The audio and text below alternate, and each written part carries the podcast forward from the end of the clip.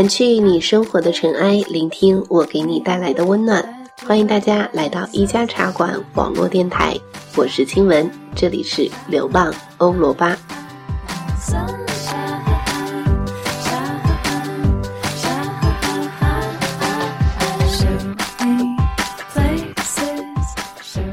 炎炎夏日，朋友圈里的海滩照片也是多出了不少。正在听节目的你，是不是也带着一颗对旅行蠢蠢欲动的心呢？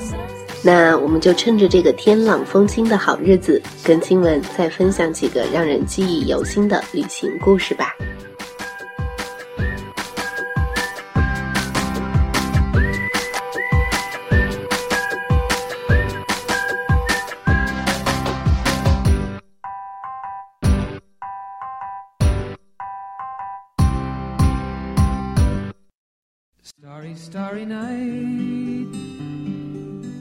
可能是因为常年天气不好的缘故，欧洲人呢其实格外的珍惜夏天，所以夏季出行也成了欧洲一个不成文的传统，而清凉的大海也自然而然的成为了他们的首选。一一年的夏天，我和朋友一起去了荷兰一个叫沃伦丹的港口小镇。这个小镇虽然吸引了很多外来的游客。但仍然是荷兰居民周末休闲钟爱的好去处。与外来的游客行色匆匆不同，本地的游客多数都是驾着自己的游艇停靠在港口，一面沐浴着温暖的阳光，一面接受着清凉的海风。游艇上并没有很多的人，只有两对老年夫妇相对而坐，愉快地交谈着。桌上简单的放了些水果、奶酪和一瓶红酒。他们时而放声大笑，时而甲板上的哈士奇也会凑着热闹叫喊两声。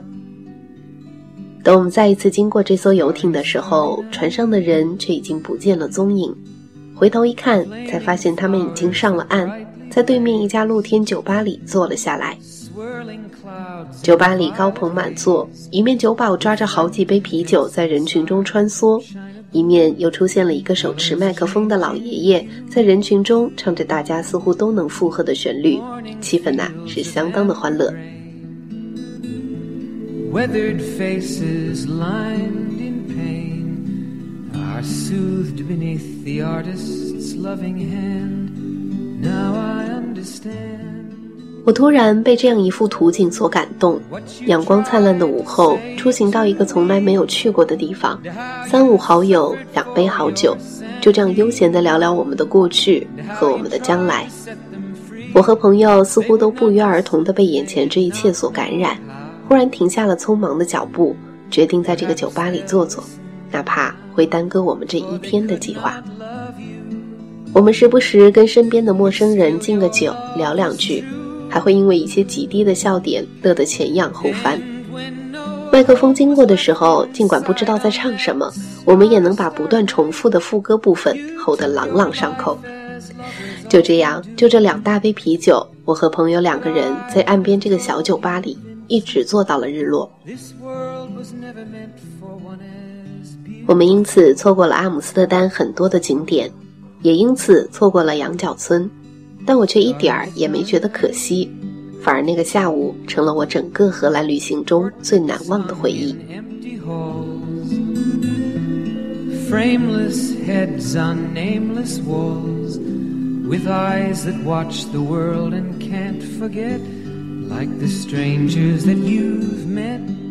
我开始喜欢起这种既来之则安之的旅行，不去做过分详细的旅行计划。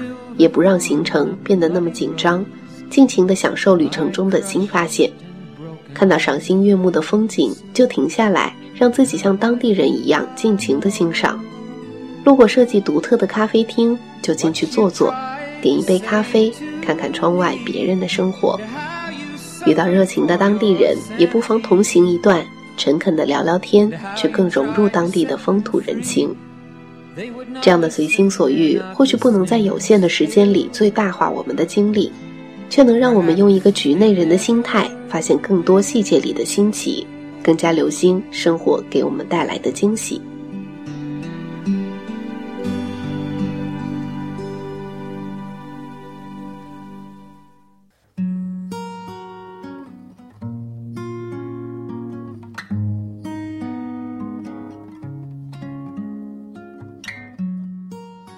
不知道大家还记不记得，亲文在第一期的节目里就告诉过大家，我是一个十足的婚礼狂热分子，因为我觉得啊，婚礼是近距离融入各地文化最好的机会，不仅仅是参与婚礼的过程，更是我们为了参与婚礼所经历的这一路。我在欧洲参加的第一个婚礼，在一个地名连中文翻译都没有的巴伐利亚小村庄，一个教堂，几个小店，加上几十户人家，似乎构成了这个小村庄里所有的日常。我们住在一户当地人家的一个独立房间里，房间布置得很温馨，入口处的盆栽也非常的精致。可让我们新奇的是，房间里的老式壁炉。因为房子结构的问题，房间里不能安放暖气，这个壁炉就成了晚上取暖唯一的方式。这个苦了我们两个来自城市里的姑娘。我们从婚礼回来之后，还常常跟人开玩笑说，我们的简历里应该可以加入生活这一项新技能了。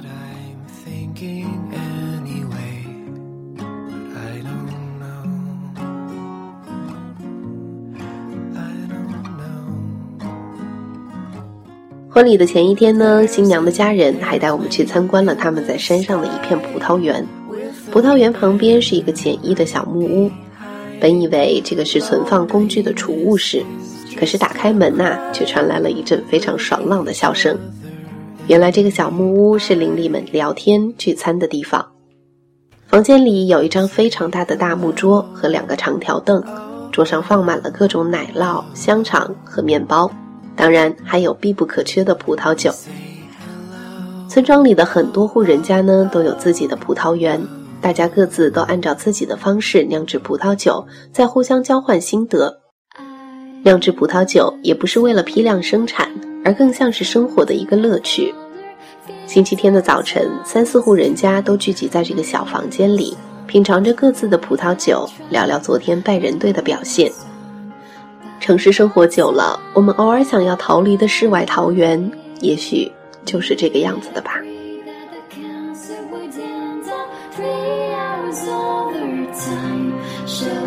We're tired at the traffic lights. I was running late, could have planned for another one. I guess it's apartment stores at best. They said there would be delays, always temporary.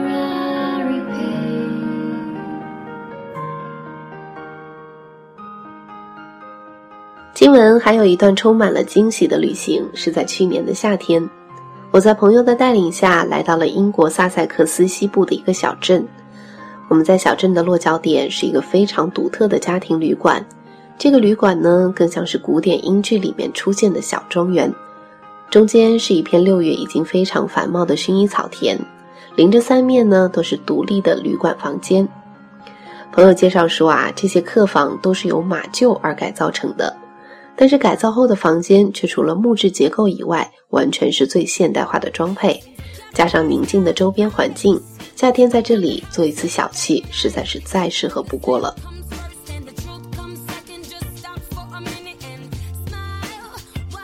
这个旅馆有一个联合运营的餐厅，在步行两分钟不到的地方。这个餐厅还保持着古典英式乡村房屋的结构，布置和服务呢都很细致。我们常常嘲笑英国人，说他们的饮食就只有鱼和薯条。英国人好像也从来都没有反驳。但真正走入他们的乡间，才惊喜地发现，原来英国人也有着浓厚的烹饪热情。大家都低调着研究着自己的家常配方，知足地将各种美味的尝试介绍给小众的顾客们。不求将生意做大，更不求形成一种文化。他们的不争辩，也如同带着一种淡泊世事的洒脱。如果大家觉得我们就只有鱼和薯条，那就这样认为好了。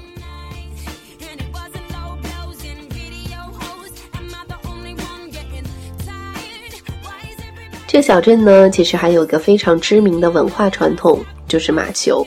所以这个小镇上不仅隐藏着很多马球高手，骑马好像也是这里居民的共同爱好。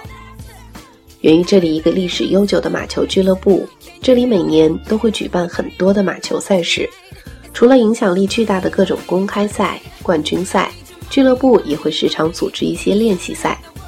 这时候，周边的马球爱好者们就会带着自己的小板凳到旁边的草地上观看，不用盛装打扮，也不用支付高昂的票价，让马球瞬间恢复了一项运动的本质。我们很习惯给很多事物贴上价格的标签，也赋予了他们很多社会等级的概念，却往往忘记了他们最根本、最单纯的意义。我常常在想，我们在做每一件事之前，如果可以静下心来，忽略这个事物在外部社会里被赋予的意义，只按照我们的喜怒哀乐来界定它的价值，那么做这件事，也许会让我们更快乐吧。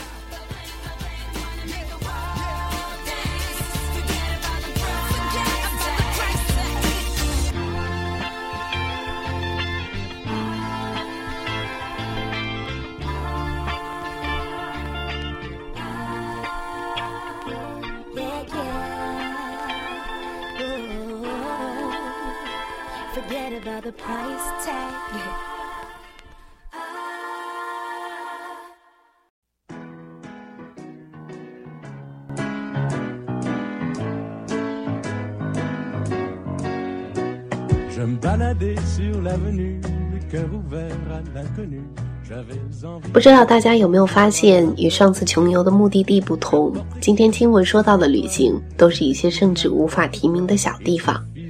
如果要问这两者到底有什么不同，大概也就只是仁者乐山，智者乐水的区别吧。我享受城市可以给我带来的现代文明和物质体验。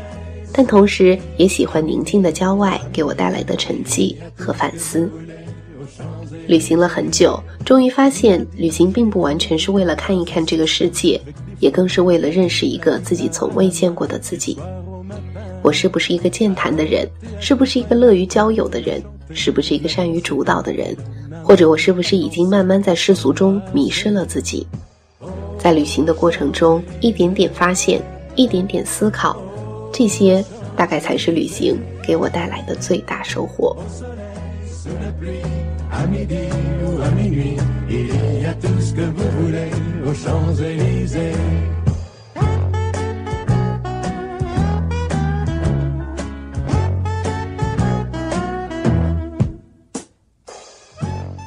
今天的节目到这里就结束了，旅行的意义这个专题到这里要正式跟大家说再见了。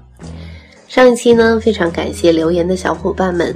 虽然只有几位幸运的听众可以获得明信片，但是亲文是真心的感谢大家各自的旅行故事给我带来的感动和启发。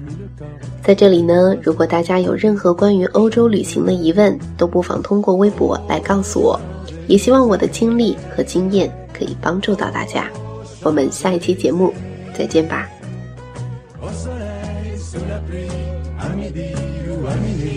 Il y a tout ce que vous voulez aux Champs-Élysées. Aux Champs-Élysées.